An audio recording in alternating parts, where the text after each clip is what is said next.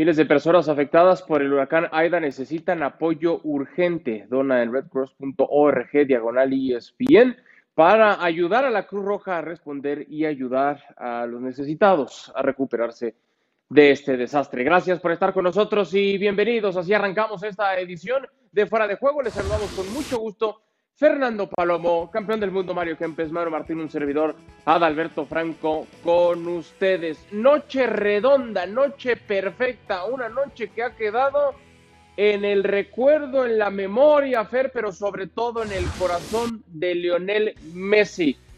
Hattrick, récord superando a Pelé y además recibió la ovación que hace tanto estaba esperando y merecía. Abrazo, Fer.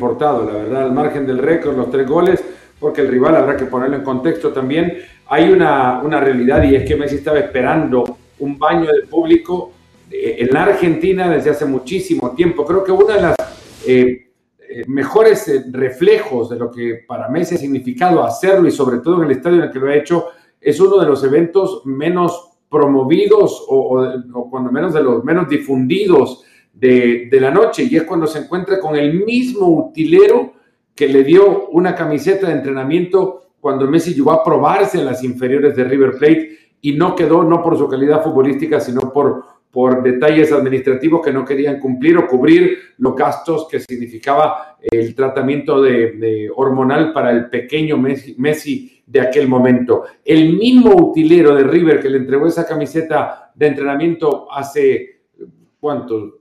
21 años, ahora mismo le estaba entregando una camiseta de la selección argentina, eh, o recibía, pero una camiseta de la selección argentina de parte de Leo Messi. Es que hay muchas historias que terminan por dar vuelta completa, un círculo completo, y creo que esta de Messi es una de esas, es como encontrarse por fin en la Argentina como Messi triunfante con la selección argentina, cuántas eh, veces no llegó a tocar el escudo de campeones o la escarpela de campeones de Copa América muy significativa, pero insisto, creo que para Messi mucho más relevante por lo que terminó recibiendo, que es algo tan subjetivo como un baño de aplausos, que, los tres goles o el superar un récord de, Pelé. Marito, te mando un fuerte abrazo. No es la primera vez que vemos eh, lágrimas en el rostro de Lionel Messi. Le hemos visto llorando de, de tristeza, de coraje, de alegría, pero es que estas son las lágrimas más sinceras y, que invitan, Marito, a decir, se acabaron ya cualquier cuestionamiento, cualquier reproche, si es que había, porque sí puede ser que algún sector de aficionados, sobre todo argentinos, todavía le guardaban algunos, se acabó por completo ya todo, ¿no? Se le dio al final. Toda historia que termina de esta manera termina lindo. Hola, ¿qué tal? ¿Cómo le va? Realmente esto es lo que necesitaba Messi y yo creo que el argentino, y ustedes lo saben, lo estoy diciendo durante todo el día, somos muy especiales.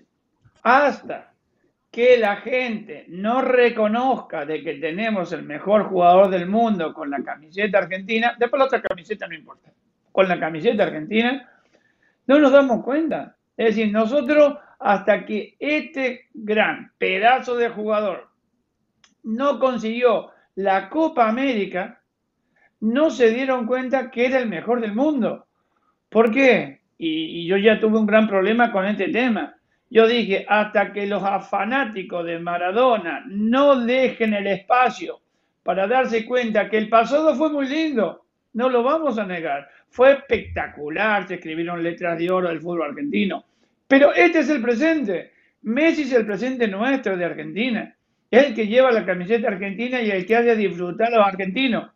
Por eso te digo que por fin anoche se dieron cuenta, no sé si eran de hincha de Maradona, si eran hincha de Messi o hincha de argentino, que por fin, de una vez por todas, se dieron cuenta que tenían que alentar a la selección argentina y principalmente aquel que lleva el peso de la camiseta argentina.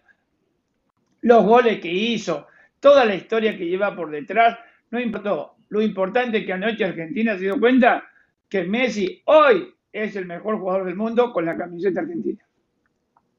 Pero te mando un fuerte abrazo. Bien dicen que, que, la vida y el fútbol no termina por ser ajeno a esto. E, es una rueda de la fortuna. ¿Cuántas veces no vimos a Lionel Messi con la camiseta del Barcelona riendo, disfrutando, gozando, recibiendo la ovación y pasándola verdaderamente mal con la selección argentina? Eh, ahora, la historia es completamente distinta, la pasaba muy mal con el Barça y ahora es todo amor, todo cariño, toda felicidad y, se lo merece un tipo que le ha dado tanto a sus clubes, a su selección, pero sobre todo a este deporte, ¿no? ¿Qué tal? ¿Cómo estáis? Pues totalmente de acuerdo. Si es que no se puede añadir más a lo que ha dicho Fernando de lo que ha dicho Mario y lo que tú estás comentando. El, a mí lo que me entristece es que llegue eh, con la edad que tiene Messi y con los años que le queden de fútbol, porque Messi es el mejor jugador eh, peleando con Cristiano o sin Cristiano, ahí podríamos discutir, pero es el mejor jugador del mundo desde hace eh, que 10 años o 5 años, por no irnos más atrás y ahora es cuando se le ha reconocido. Yo no sé si ha sido ganar la Copa América, no sé si ha sido lo de Maradona, puede que haya habido ahí un, una unión de factores. Lo, de lo que creo que sí estoy seguro es que no es que el hecho de que haya superado a Pelé, porque también hay que comparar los partidos que jugaba en aquel, aquellos momentos las selecciones nacionales eh, a lo largo del año a lo largo de, de, una carrera de un jugador y los que se juegan ahora, que se juegan muchos más. Pero creo que, primero, muy merecido y luego, eh, en cuanto a lo que decías de las lágrimas, es que también hay que ponerse en el pellejo de Messi y lo que lleva viviendo desde el famoso Burofax a, ayer o anoche. Eh, la pelea que ha tenido con el Barcelona, la pelea que tuvo con él mismo para intentar salvar la temporada como la salvó, el que le convencieran de la renovación y al final le dejaran en la estacada y se marchara al Paris Saint Germain. Son muchas cosas, mucha tensión en la que ha vivido un tipo que ha vivido más de la mitad de su vida en Barcelona, que se ha tenido que marchar de allí por, por algo que, que, era inentendible en el momento en el que sucedió. Son muchas cosas, mucha tensión y creo que ayer explotó. Igual que explotó, como dice Mario, la Argentina, creo que Messi también explotó y de ahí vinieron sus lágrimas. Decía el propio Messi que le conmovía el hecho de que esta noche eh, fuera tan especial porque estaba también su madre, sus hermanos en la tribuna, quienes decía también han sufrido con esos reproches y demás. Es, esta versión, no sé si coincides, más relajada, más distendida, en la que ya está a, mano con todo, no que no lo estuviera, pero increíblemente parecía que tenía deudas, la vuelve más peligrosa esta selección argentina en sus aspiraciones en la próxima Copa del Mundo. Yo creo que la liberación de, de el título por el que a Messi se le cuestionaba en repetidas ocasiones en distintos lugares, incluso hasta fuera del mismo contexto de la selección argentina, se le cuestionaba siempre a Messi no haber ganado nada con el equipo de, su país, ahora liberado de esta presión que es, ha sido ineludible e innegable que no le haya afectado, porque evidencia de cuánto le afectó, creo que es la misma demostración de la descarga anímica que provocó el pitazo final del partido contra Brasil en la final de la, Copa, de la última Copa América. Este Messi creo que ya llega sin esa carga, sin ese peso encima. ¿Cuán peligroso puede ser? Pues ya dependerá también de cuántos sus compañeros consideren que que es cierto que lo que han ganado es una Copa América, pero no, no el torneo que en realidad eh, encumbre y cambia verdaderamente el sitial que un jugador ocupa, y Mario lo puede decir mejor que ninguno de nosotros, en la historia del fútbol. Y, y es con esa hambre, con ese deseo de poder ir a conseguir lo que se viene, que, que verdaderamente se marcará si esta selección argentina ha crecido en función de esta victoria o si esta victoria, como, como bien dice Marcelo Bielsa, te relaja. Ahora, Marito, hoy decías esta tarde en ESPN FC eh, sobre lo que se espera de una selección argentina cuando llega mejor arropada, con más eh, ilusiones, con más aspiraciones, con más, eh, en ese termómetro de la candidatura, cuando lo ponemos todavía más elevado y decías, cuidado, porque ya ha pasado que cuando llega Argentina como un amplio candidato o más candidato de lo habitual, los resultados son adversos es así. Cada vez que Argentina ha ido como cabeza visible de que este campeonato tiene que ser de Argentina, las cosas no han ido bien, ni mucho menos. No, es decir, se ha jugado bien anoche. Eh, anoche fue una cosa redonda, es decir, vamos directamente al triunfo y cómo se jugó en parte del partido. Pero esta selección sigue, tiene que seguir trabajando, tiene que seguir cometiendo errores. Ayer Bolivia tuvo tres o cuatro oportunidades que si es otra selección un poquito, con, un poquito más de, de, de, acierto, digamos, Argentina no la pasaba bien. Pero que de cualquier manera, este es el camino. No se ha conseguido nada, se ha conseguido una Copa América. Acá lo más lindo, y como estábamos hablando, lo más lindo es el campeonato del mundo. Y yo creo que este es el camino que tienen que seguir. los pies sobre la tierra, Messi siendo el protagonista, los compañeros que tienen, tienen una personalidad que me asombra a mí porque cuando lo necesitas se la dan y cuando no, no. Anoche lo vimos a Lautaro haciendo paredes con Messi, que cuando vos le hacías una pared a Lautaro estando en Argentina te devolvía un camión. Y sin embargo anoche le devolvía el toque. Es decir, vos jugando al lado de Messi, eso siempre mejor. El Fideo Di María. Di María estaba ya para la selección finiquitado. Y sin embargo lo llaman de vuelta agarra ese segundo aire que tiene aquella persona que tiene un poder mental espectacular como es el Fideo y sigue siendo el protagonista. Y ahora, ¿quién lo va a sacar como titular? Esta selección es buena. No vamos a decir que es muy buena, es buena. Tiene muy buenos jugadores. Ahora, no pensemos que ya son campeones. Que este es el, este, este es el camino, perfecto. Pero no empecemos a tirar margaritas para arriba, que se lo coman los cerdos, porque no, nos vamos a equivocar y ahí sí que nos van a pasar por encima. Y desde, y desde la distancia, Marito, eh, a mí la sensación que me da es que hablamos de Messi, pero hablamos de, pero hablamos muy poco de Scaloni, que parece que es el que le ha dado coherencia a este mm, equipo y le, y le, ha sentado y le ha dado esa paz y esa tranquilidad. Y a lo mejor lo que dice Marito es cierto, ¿no? Que, que, que si me estaba hablando Marito como hablábamos en España en los años 90, ¿no? que íbamos siempre con los mejores, íbamos a ganar todo y nos quedábamos en, en cuartos de final siempre. Y, y, era por eso, porque nos lo creíamos, eh, nos creíamos tan buenos que al final nos la daban. Y, y creo que es Scaloni, desde mi punto de vista y, y desde la distancia, ¿eh? Eh, el que le ha podido dar un poco más de calma y asentar la idea de, de fútbol, la idea de equipo y de selección a, un conjunto que sí, que siempre estaba como favorito, porque como dice Mario, cuanto más favorito era, peor le iba. Y sin embargo, ahora parece que está todo como mucho más calmado. Parecía que antes Argentina jugaba que todo lo resolviera Messi y se dieron cuenta que también, por más que sea el mejor del mundo, también le pueden ayudar en ocasiones, no porque lo necesite, pero a veces hay otros futbolistas que levantan la mano. Bueno, entonces, el calendario de los próximos compromisos de la selección argentina en Paraguay, luego dos duelos en casa frente a Uruguay y Perú, mientras que en la fecha de noviembre juegan en Montevideo, cierra el año en Buenos Aires contra la selección de Brasil. Así entonces la clasificación en Conmebol con Brasil a la cabeza, paso perfecto, dominando Argentina en el segundo peldaño, Uruguay, Ecuador, Colombia, y ahí se aprieta el asunto, Paraguay, Perú, Chile, Fer, quitando a Brasil y Argentina que están en una eliminatoria aparte, eh, ese escaloncito abajo Uruguay, después, insisto, muy apretada la situación en Conmebol.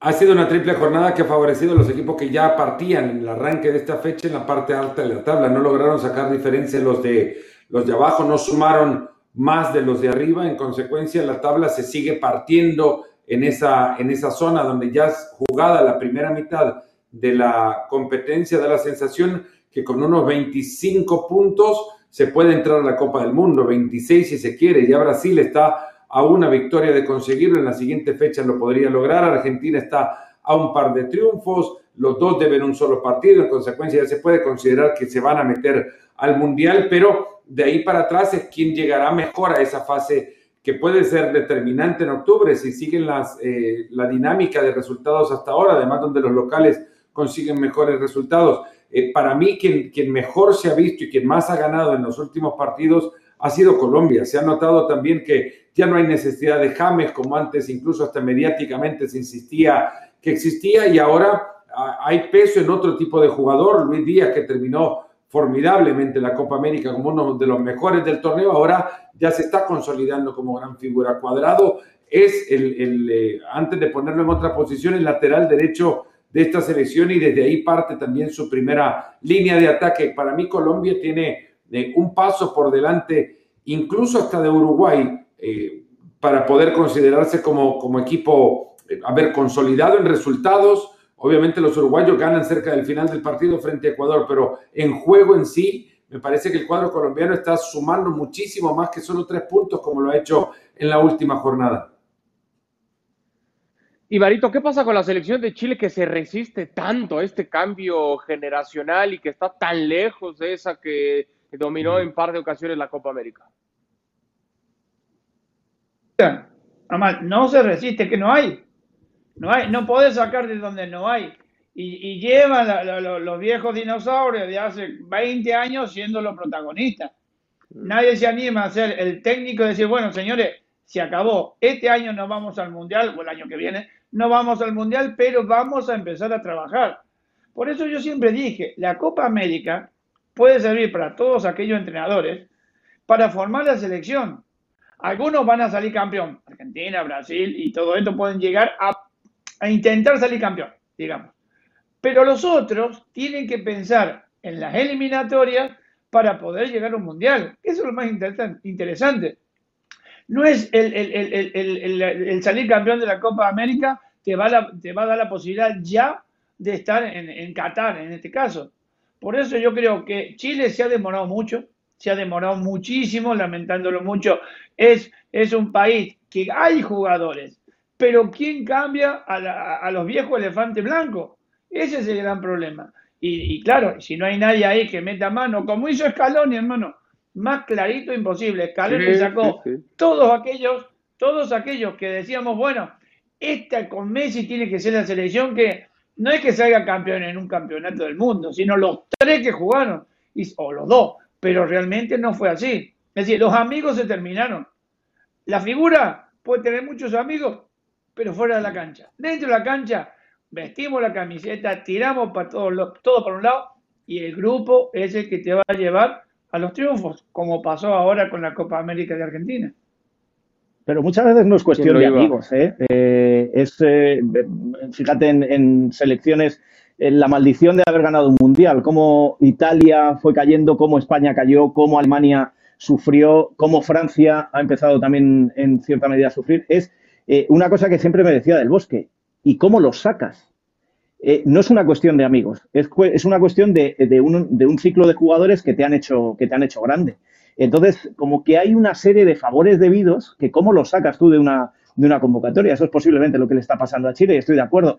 Y, y, fíjate lo que le está pasando, por ejemplo, por seguir con el ejemplo de España, a Luis Enrique, cuando ha sacado a muchas vacas sagradas o alguna, se lo quieren comer algún, algún sector de la prensa. Con lo cual, es una situación delicada que estás en el filo de la navaja. Si los sacas eh, te van a comer y si los mantienes te los van a comer también porque el equipo no, va a funcionar. Es muy difícil para los seleccionadores y estoy de acuerdo con lo que dice Marito, lo que ha hecho Scaloni lo que está haciendo Luis Enrique, para mí me parece que es lo correcto. Es decir, hay que tomar decisiones con sentido común, sin vivir del pasado ni sin vivir de, otras cuestiones que te puedan asustar.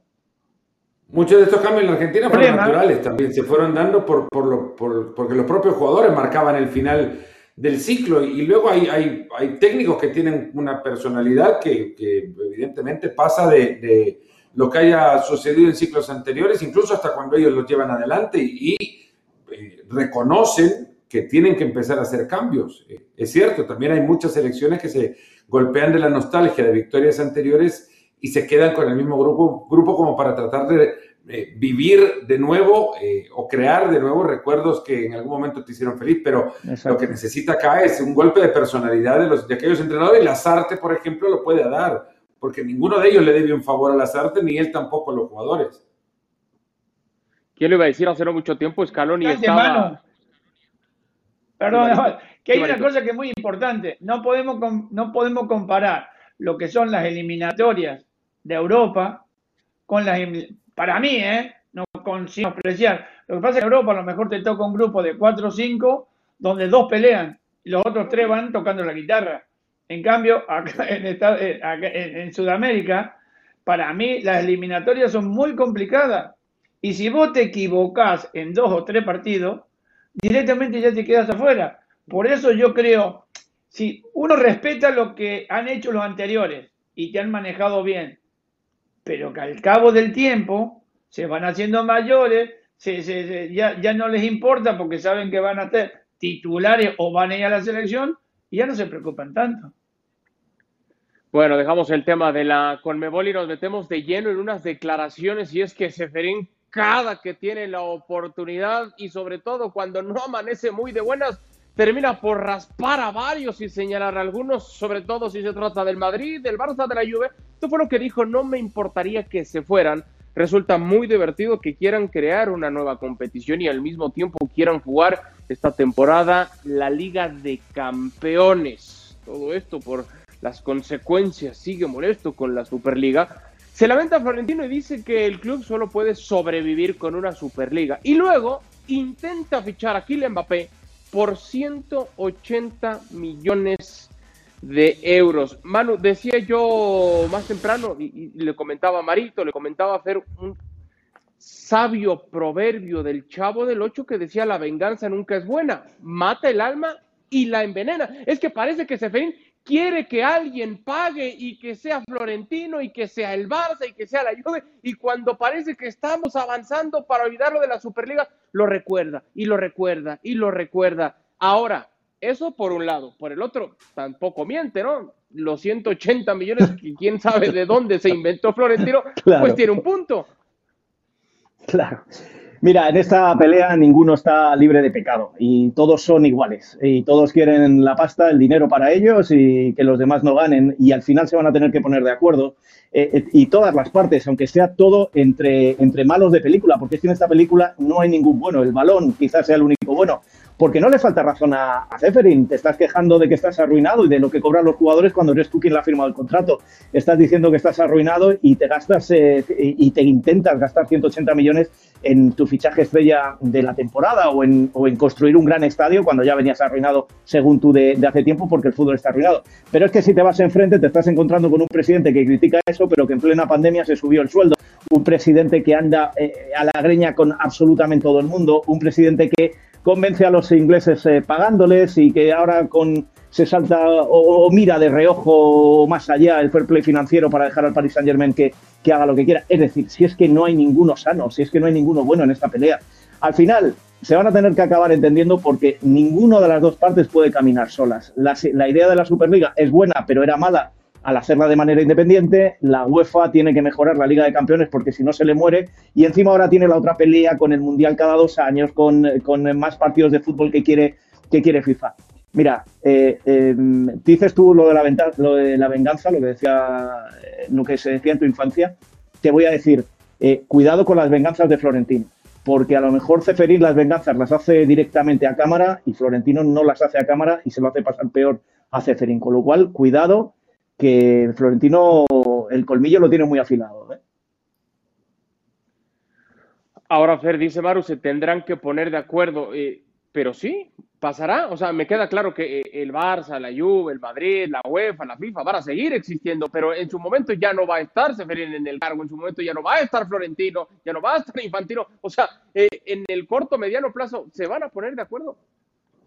Bueno, no sé si se van a poner de acuerdo, pero es lo que tiene que pasar. Ahora, eh, estos son representantes de instituciones que no tienen, sobre las que no tienen ninguna propiedad, a, menos que, bueno, solo Florentino tiene eh, su cuota de socio que pagará como cualquier otro de los miles de socios del Real Madrid y a quien y quienes le han designado a él como su representante, que no vaya a ser ninguno de estos dos personajes eh, tan irresponsable como para con sus actos vengativos, cuando los tengan, si es que lo van a tener, terminen por dañar las instituciones que presiden y ahí sí estaríamos hablando de un, de un daño irreparable. Hay una, hay una realidad y es que este tema de la Superliga surge ahora, no en coincidencia con, lo, con el del Mundial cada dos años, porque son temas que van directamente de la mano. Es que la Superliga, por lo que sé, sigue viva también en buena parte por el apoyo que está recibiendo, encubierto además por Gianni Infantino, el presidente de la, de la FIFA. Sabemos perfectamente también, si en cuestión de venganzas hablamos, si alguien va a actuar de una manera distinta a la que actúa frente a las cámaras, ese Florentino, porque si un beneficio surgió de los audios que se filtraron, aunque fuesen estos de hace década y media atrás, es saber que Florentino dice una cosa frente a las cámaras y una muy, pero muy distinta mm. detrás de las cámaras. En consecuencia, sí, creería que cualquier cosa que planee va a ser, eh, la planeará también para atestar un golpe a quien está públicamente humillándole, ¿no? Porque la realidad también es esa. Ya se humilló solo Florentino asistiendo a un programa circense para presentar algo tan serio. Ahora Cheferín lo que hace es seguir dándole y dándole para que se note perfectamente bien de quién se trata eh, la idea esta de crear una Superliga que rompa con la institucionalidad del fútbol. Bueno, ojalá que tengan claro luego, porque si algo dejó la, la, Superliga es que hay que tener firme siempre a los que están de tu lado y ya a medio camino terminan cayéndose. No vaya a ser que al rato los que jugaban de un equipo terminen jugando del otro, llámese la FIFA, llámese la UEFA, llámese la Conmebol. Dicen que por la plata baila quién. ¿Cómo? Dicen que por la plata quién baila. ¿Quién? Así va a ser, ¿no? Y a donde pongan más, así van a empezar a darse vuelta tortillas también. Bueno, nos metemos de lleno a la jornada 4 de la Liga Santander, duelos destacados este fin de semana. Atención que el Real Madrid vuelve a la cancha del Santiago Bernabéu, todavía en obras, pero regresa a su estadio el conjunto merengue para medirse con el Celta de Vigo, Granada ante el conjunto de El Betis para cerrar la jornada el lunes, atención, es español contra Atlético de Madrid, que va a tener ya, Marito, a un Antoine Grisman y ahora esos llamados happy problem, problema feliz para el técnico Diego Pablo El Cholo Simeone por ver a quién va a alinear, quiénes van a ser sus delanteros, quién va a tener o quiénes van a tener que ser los sacrificados. No vaya a tener ningún problema, los conoce a todos de memoria, los maneja como él quiere no lo digo por dinero, ¿eh? digo que los maneja como él quiere, ya los conoce a todos. Yo no creo seguramente que no va a tener él para poner 11 en la cancha que él creía que tiene que estar. Una de las cosas que siempre me ha impresionado el Cholo es que no le importan los nombres. Él pone en la cancha a aquellos, que ve perfectamente, físicamente, como predispuesto a hacer lo que él le manda. Así que, problema ponerlo, si lo, a lo pone en el banco, tampoco me va a sorprender porque creo que hoy Griezmann tampoco está para titular ni en el Atlético de Madrid. ¿A quién va a poner Manu el Cholo en ataque? Pues siento llevarle la contraria a mi ídolo de la infancia, pero, pero lo que ha probado ayer y hoy es con Griezmann en, en el Cerro del Espino, lo que nos han dejado ver. Ayer eh, probó también con, con Joao Félix pero tiene pinta de Grisman. Y creo que lo de Grisman tiene un componente, por un lado deportivo, pero por otro lado tiene también otro componente, que es el de la afición.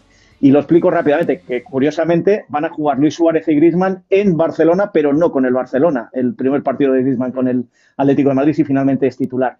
El componente es que el miércoles llega el Porto al Wanda Metropolitano y la afición está de uñas con Grisman. Y esto es la única forma que tiene de solucionarlo un tipo que lo ha hecho rematadamente mal con la afición del Atlético de Madrid, que ha estado muy mal asesorado públicamente, es eh, marcando goles. Y así el aficionado se va a olvidar de todo. Si diera la casualidad que contra el español ya sale y marca pues uno o dos goles, pues oye, eh, se llega con más calma al partido de Champions y a su debut en el Wanda, que, insisto, la, el primer partido yo creo que va a ser complicado, pase lo que pase para, para Griezmann, que solo lo puede arreglar marcando goles, porque lo que no puedo decir es, eh, estaba loco por volver, pero también estaba loco por marcharme hace tres años. Y luego, en cuanto a la alineación, yo no me preocuparía tanto del ataque, porque este Atlético de Madrid eh, tiene un gran centro del campo, tiene muchos nombres de ataque, eh, empezando por el centro del campo, y sí me preocuparía porque la plantilla me da que al Cholo se le ha quedado un poquito corta atrás, y por ahí puede sufrir con lesiones, con sanciones y demás, con lo cual vamos a ver qué es lo que sucede. Pero contestando a tu pregunta, yo creo, por lo que sé, que va a jugar Grisman con Luis Suárez arriba me, queda claro que, el Cholo piensa nada más en el beneficio tema cancha y demás, pero como dice Manu, si la afición va a estar de, uñas con Antoine Griezmann, eh, parte de ayudar a esa reconciliación sería mandarlo muy temprano a la cancha en el primer partido, tener oportunidad y como dicen, goles son amores para que venga esa reconquista. Y sobre todo si es afuera. ¿no? es la mejor manera de protegerlo, es alejarlo de aquello que lo puede llegar a, a, dañar, por lo menos ante, ante el entorno de su club. Yo no, no quiero esperar, porque la verdad que la, sensación que a mí me queda por escuchar, digamos, líderes de peñas que luego demarcan línea de comportamiento de aficiones en las tribunas, la sensación es otra, pero quiero esperar también, porque es cierto que también se escucha muchas veces más eh, tres o cuatro silbidos que tres mil aplausos, y eso es, eh, es cierto. Eh, habrá que esperar cómo reaccionan con él, pero mucho, mucho y pronto se puede resolver a partir de, un Griezmann actuando como lo hizo con Francia, por ejemplo, ahora, y que deje notar también en la cancha ese deseo que expresó afuera de ella, en silencio y en encubierto, mientras era jugador del Barcelona, que era volver. Bueno, de entrada se le ve más sonriente, parece que está más feliz, regresa a casa a ver si se le da esa situación para la reconquista. Llegamos al final de esta edición de Fuera de Juego a nombre de Mario Martín, de campeón del mundo, Mario Kempes, de Fernando Palomo, soy Adalberto Franco. Gracias por habernos acompañado y hasta la próxima.